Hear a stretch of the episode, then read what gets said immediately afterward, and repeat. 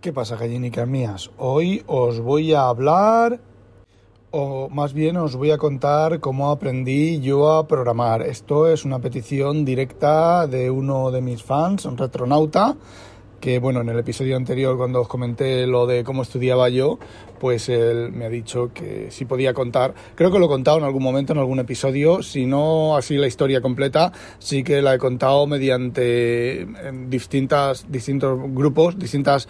Em, joder, distintos bloques, eh, porque realmente yo no aprendí a programar de cero a todo o de cero a lo que sé eh, de golpe. Fue durante, durante varias etapas y bueno, en, mi, en la época en la yo que estudiaba, por lo menos yo el tema de las flashcards, por ejemplo, yo eso eh, no existía. Y si existía era un animal mitológico.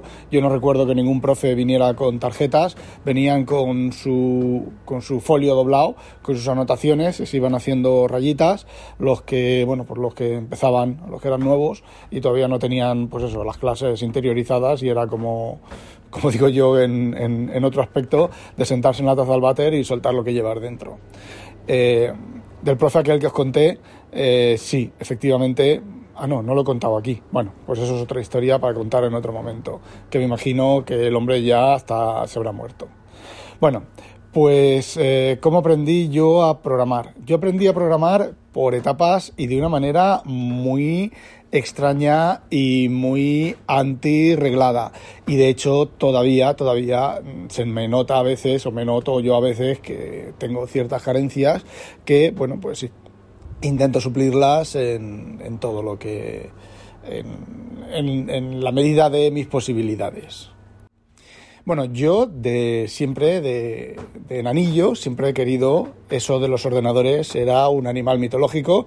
Mi familia, pues no era una familia económicamente bollante, se llegaba a fin de mes, en este caso de semana, porque se pagaba por semanas, eh, se llegaba a fin de semana, o sea, fin de semana bien, y unas veces sí y otras no, todo dependía pues de, de lo que mi padre llevara a casa que mi padre trabajaba en el calzado, como pues, todo el mundo en, donde yo vivía, en la ciudad de Elda, y eh, bueno, pues eh, había semanas que había más faena y traía un buen sueldo, y había semanas pues, que había menos faena y traía peor sueldo, y había semanas que no había faena y no traía sueldo, se tiraba en casa tocándose los bolinches, no porque él quisiera.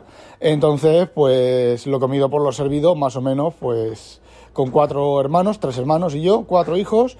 Eh, la suegra mm, cada seis meses de cada seis por cuatro, veinticuatro de cada año, pues eh, bueno, fue una infancia un poco para mis padres, sacarnos a flote, bueno, pues fue un poco complicado.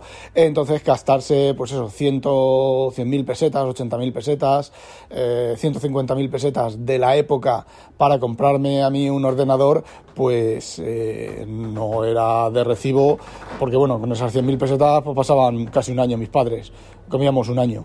Bueno, entonces pues eh, yo siempre he soñado con los ordenadores, que aunque eran, bueno, pues lo que se podía hacer con los ordenadores, y yo leía de los amigos, eh, le cogía revistas, la famosa, creo que era Byte, o bueno, eh, del Commodore y de todo eso, y yo pues, a ver, no entendía nada, ¿vale? Yo me ponía a leer aquello y vale, pues, pero yo aquello lo llevaba en mi, en mi interior, que era uno de mis, de mis grandes sueños, eh, conseguir, conseguir un ordenador y aprender a usar el ordenador.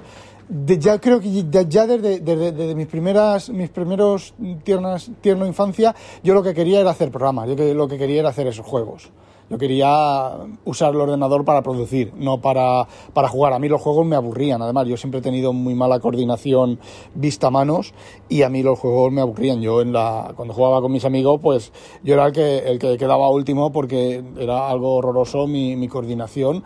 Yo me habían matado y todavía no me había dado cuenta de que me habían matado. Y me decían, pero tío, muévete. ya, pero si es que no me doy cuenta, ¿no? O me, me equivocaba de, de, botón en el, en, el, en el teclado, en el teclado, eh, ojo, en el teclado, no en el mando. Me equivocaba de tecla en el, teclado y cosas de esas. Entonces, bueno, pues yo lo que quería era crear con los ordenadores. Entonces llegó la huelga del 86, que a mí me pilló, creo que fue en tercero de BUP. No os puedo decir eh, ni el año exacto, ni eh, en qué curso estaba yo, pero yo creo que estaba en tercero de BUP. Y bueno, yo en aquella época tenía también, otra de mis cositas, era, tenía aspiraciones de líder. Sí, sí, sí, os podéis imaginar, yo aspiraciones de líder. Yo quería no entrar en política, porque yo en aquella época tampoco formalizaba aquello como entrar en política, pero... Eh, no sé cómo deciroslo. Yo, todo este tema de ayudar a los demás, de todo eso, pues no sé, lo tenía dentro y yo quería pues ayudar. Y llegó la huelga del 86. No recuerdo que reivindicamos los alumnos en la huelga del 86, pero nos tiramos eh, posiblemente el año entero, casi seis meses o cosas así de huelga, se tiraron, ¿vale? Nos tiramos. Primero digo nos tiramos. Nos tiramos pues casi seis meses de huelga o cosas así, porque pues realmente no... A ver, no me acuerdo exactamente lo que se reivindicaba, pero yo quería estar en el centro del ajo, no por afán de, de por afán de, destacar y que me vieran allí, que las tías me dijeran, oh, es Rafa, oh, nuestro héroe, ¿qué va? Yo he pasado de eso, yo he pasado de, eso toda mi vida. Era simplemente por ayudar, por, no sé, por conseguir objetivos. Y yo no recuerdo ahora exactamente qué objetivos eran, pero, a ver, bueno. El tema está en que yo descubrí que aquello que estar, querer ser un líder, querer eh, meter baza, querer, mm, que las cosas salieran bien, eh, de los demás líderes, ese no era el motivo. El motivo de los demás líderes era destacar, era imponer su, su opinión, eh, lo que ellos quisieran, se tenía que hacer lo que ellos quisieran.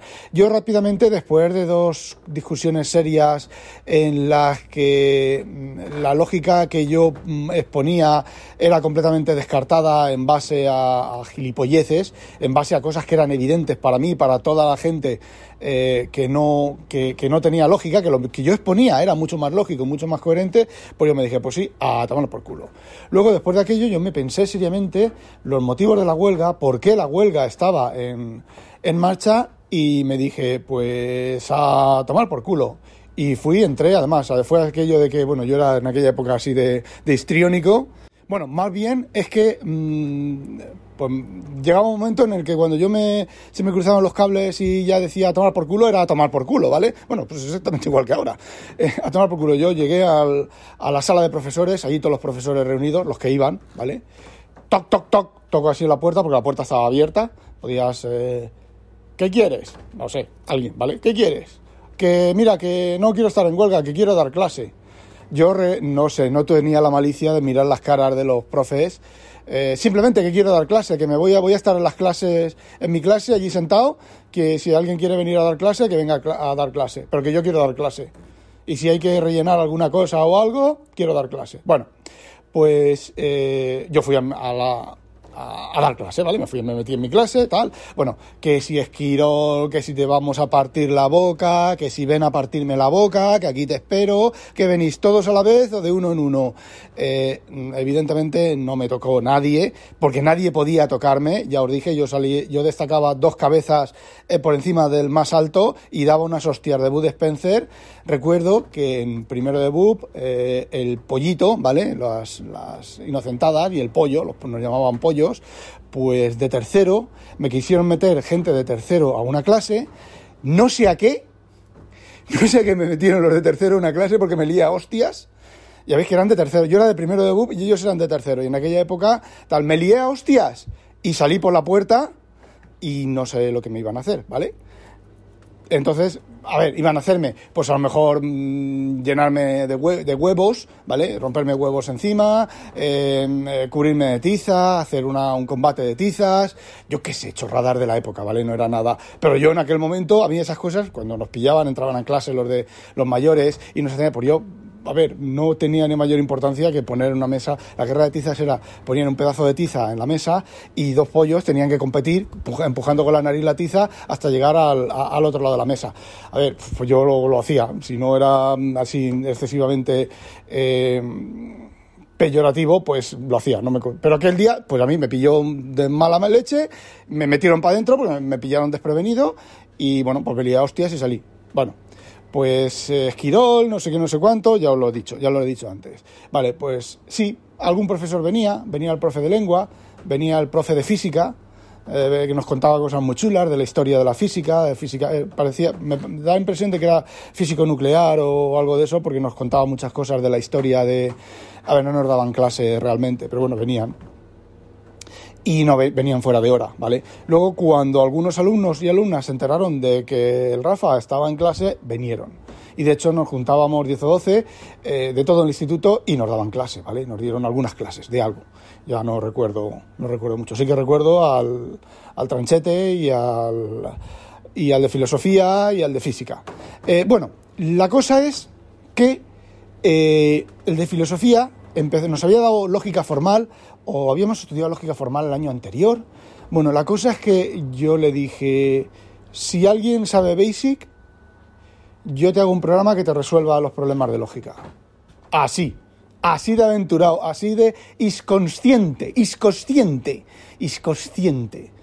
Yo sé Basic, vale, pues nos vamos a la sala de ordenadores. Y me tiré días, y días, y días, y días con el chaval que sería Basic, yo no tenía ni puta idea de programar. Y yo le decía, oye, ¿hay alguna cosa que haga esto? Y el chaval se quedaba pensando, pues sí, pues no, pues tal.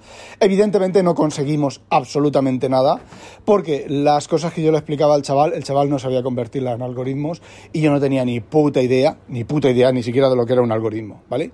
Bueno, se acabó la huelga, hubo exámenes, bla, bla, bla, bla. Bueno, y ese fue mi primer contacto con informática. Pasaron, fue un año o cosas así, y entonces vino mi primo de Holanda, y mi primo de Holanda trajo un Epson PX8. Eso era un ordenador portátil, y era portátil, ¿vale? Pesaría pues un kilo y medio o dos kilos, con una pantalla de 80 caracteres de, ancha y 8 de alta, de los cuales uno era la. se usaba como, como barra toolbar, barra de, de herramientas, como doc, por decirlo de alguna manera, ¿vale? Para que me entendáis. Y ese programa traía un intérprete de Basic y ya está. Bueno, pues ahí aprendí yo a programar en Basic. Traía un libro de Basic en inglés eh, y ese verano, pues, me empollé el libro de Basic. Eh, aprendí, aprendí inglés, aprendí muchísimas palabras de inglés, palabras que no estaban en el diccionario, bootstrap. Yo me acuerdo, de, eh, primero hay que hacer un bootstrap. Y decía, ¿qué putos cojones es un bootstrap? Y no venía descrito en ninguno de los, dos de los libros que, que, que traía el, el, portátil.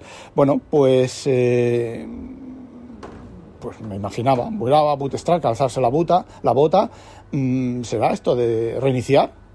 Coño, meter el chip meter el chip y reiniciar, el chip de Basic y reiniciar, eso era el bootstrap, ¿vale? Bueno, pues así, cosas así, ¿vale?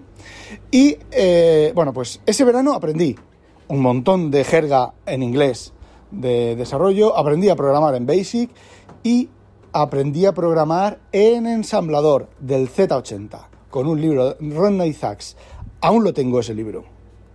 En aquella época encontré, no, no, el ensamblador, no, perdón, perdón, Basic, solamente Basic, perdón, Basic e inglés.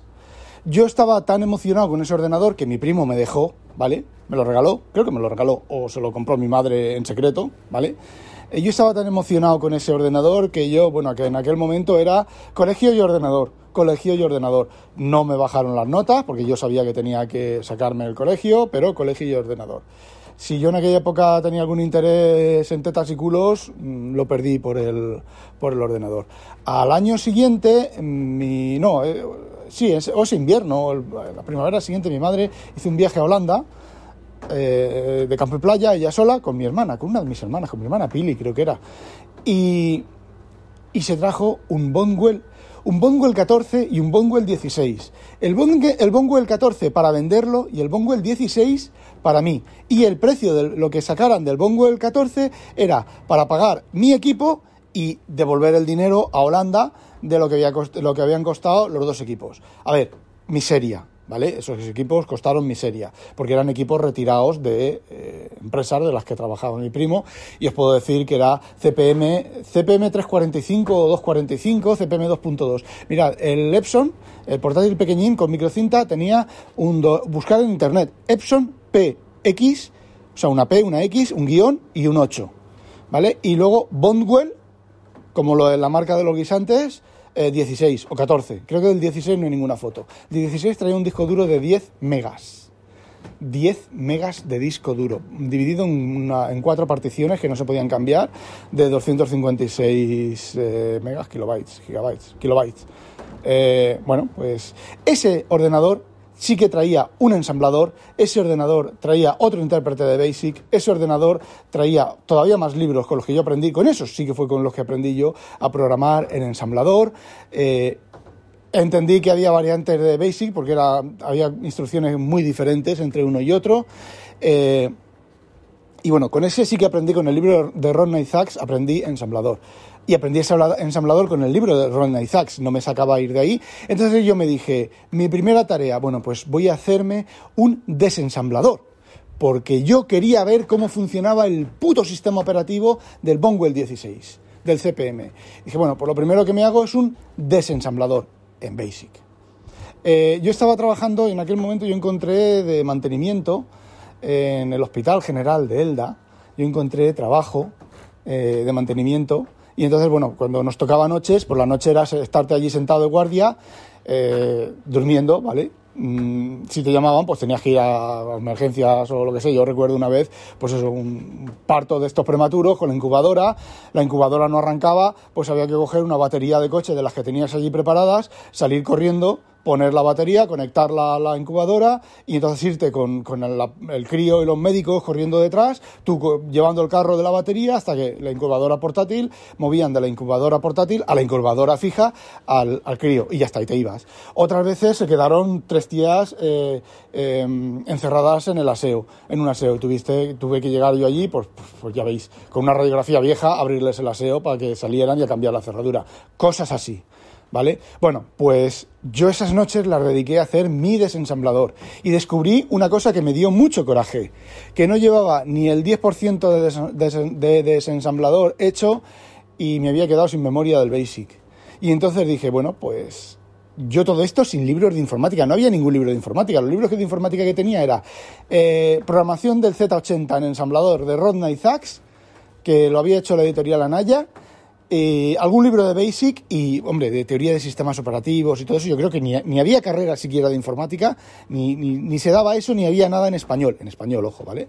Entonces, yo en aquella época tampoco tenía acceso a libros en inglés ni nada. Entonces, pues. Vale, pues. Voy a ver si puedo sacar más chicha de esto. Entonces me cogí la tabla de instrucciones del Z80 y me di cuenta de que, me di cuenta, no, venía explicado en el libro, ¿vale? De que los cuatro primeros bits eran el tipo de instrucción, o los cinco, ¿vale? Eran cinco, tres, ocho, no, eran dos, eran, los dos primeros bits eran el tipo de instrucción. Luego, los tres siguientes era el registro de origen o de destino y los tres siguientes el, otro registro. Y luego sí, había un, de, esos cuatro, de esas cuatro posibilidades, había una posibilidad que era instrucción extendida y entonces se usaban más bits que ya no eran los registros, que ya eran otras cosas. Y luego estaban las instrucciones de multi, multi, eh, y todo eso. Bueno, pues yo todo eso me hice una tabla, me construí una tabla para optimizar, para que con la memoria que tenía eh, pudiera acceder a, bueno, a usar con la poca memoria que tenía a desensamblar el, el, sistema operativo, ¿vale? ¿Qué pasó? Pues que yo rápidamente aquello me volví a quedar sin memoria y perdí, no perdí el interés, pero sí perdí, bueno, un poco las ganas, un poco, dije, pues nada, eh, el CalcStar. El CalcStar teníamos el WordStar, que yo tenía versiones para esos dos equipos, y me dije, pues nada, me hago una hoja de cálculo yo en el ensamblador, ale, con dos cojones. A ver, qué atrevida que es la ignorancia. Yo, pues ahí en el ensamblador me puse a hacer una hoja de cálculo. Y, vale, pues la tenía casi hecha. A ver, tampoco es que fuera ninguna maravilla, ¿vale?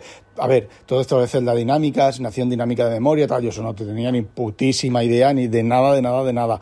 Celdas fijas, se podían hacer alguna operación. Y en eso se me rompió el, el, el, el. Intenté arreglarlo, pero se rompió el disco duro. Intenté arreglarlo, pero bueno, pues no, no hubo manera de, que aquello volviera a funcionar. Entonces, pues muy triste, eh, lo desarmé, intenté buscar chips, intenté encontrar, no, que en aquella época pues no había informática, no había, o sea, no había nada, no había nada, ni siquiera mi primo en Holanda pudo encontrar. Entonces me volví al Epson PX8, que todavía funcionaba, que todavía funciona, y pues lo que pasa es que ese ordenador era muy limitado, muy tal. Mi, mi primo intentó, tenía un intérprete de Pascal, de Pascal, eh, intentó encontrármelo, tenía una ampliación de memoria de, 64K a 256K de memoria, intentó encontrármela, eh, no hubo manera de, ampliar ese equipo a algo más decente. Y bueno, pues ahí fue otro, tuve otro parón, el portátil lo seguía usando, el Epson PX, hice algún jueguito, hice programas de astronomía con el Bonwell, hice programas de astronomía, eh, hace unos, tres, no, antes de venirme a España, hace 7, pues, 8 años, eh, encontré un disquete, lo metí en la disquetera de disquete 8, ojo, ojo, ojo, disquete de 5 y cuarto, ¿vale? Eh, encendí el Bonwell, que lo, lo, tenía, lo tengo en mi primera casa todavía. Bueno, encendí el Bonwell, metí el disquete, estuve mirando eh, de eso de que te pones delante del ordenador, de un ordenador que has manejado durante mucho tiempo, y a mí los comandos del, del CPM me volvían. Bueno, estaba el DIR de toda la vida, eh, no había directorios, no había CD, pero sí que estaba el PIP para copiar y todo ese tipo de cosas. Y a mí me volvían los comandos. Bueno, pues yo vi los programas que había diseñado yo de astronomía, de cálculo de astronomía, y yo me quedé estupefacto por encima de mis posibilidades porque yo no sé si sería capaz de hacer un programa de astronomía como aquel en Basic evidentemente sin comentarios, código spaghetti, etcétera, etcétera, etcétera. Bueno, pues eh, yo creo que ahí termina mi etapa de cacharreo de la informática, de mm, estudio más o menos no reglado, estudio más o menos completamente amateur. Sí que es cierto que, por ejemplo, yo había cosas del sistema operativo, llegué a, desensamblar a mano partes del sistema operativo, hacerme listados de código máquina y luego irlos traduciendo con el libro del, del Ron Isaacs a instrucciones. Y había cosas, por ejemplo, como que las interrupciones no, no estaban explicadas en ningún libro en ningún libro de los que yo tenía. Entonces yo recuerdo que ejecutando paso a paso con el debug el propio código del, sistema operativo, pues había una vez, una vez que se ejecutaba una instrucción de copia de, de copia de movimiento de un registro a la memoria y de repente automáticamente el ordenador saltaba a otra dirección de memoria y el depurador se paraba en otra dirección de memoria completamente diferente. Y yo eso, pues... Eh, no lo entendía, ¿vale? Simplemente en ningún momento, en aquella época, llegué a entender eso.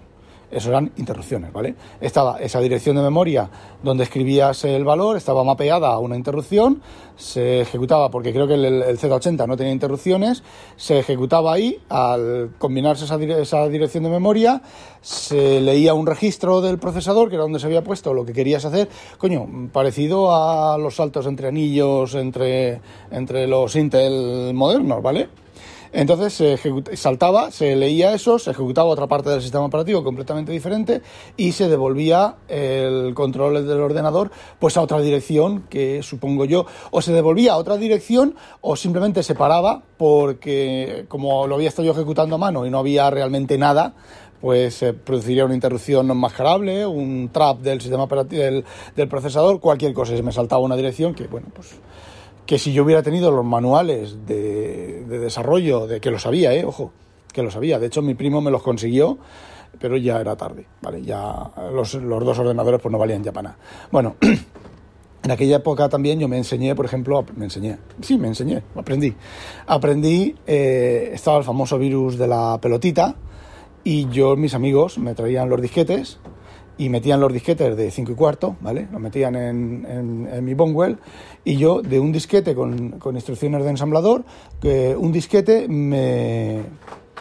De un disquete bueno cogía el, el sector 0000 del disco duro, lo guardaba en un archivo con el comando de debug, que había instrucciones para eso, y luego me traían el disquete con el virus de la pelotita, y yo ese sector que tenía guardado en un archivo lo escribía en el disquete, y virus de la pelotita eliminado, ¿vale? Bueno, estaba el payload dentro de los, de los, de los ficheros y demás, pero lo que era el, el, sector de arranque, el sector, sí, el sector cero del disquete, como ya estaba parcheado y ya no tenía el, el código modificado del arranque del virus de la pelotita, pues ya no estaba más el virus de la pelotita.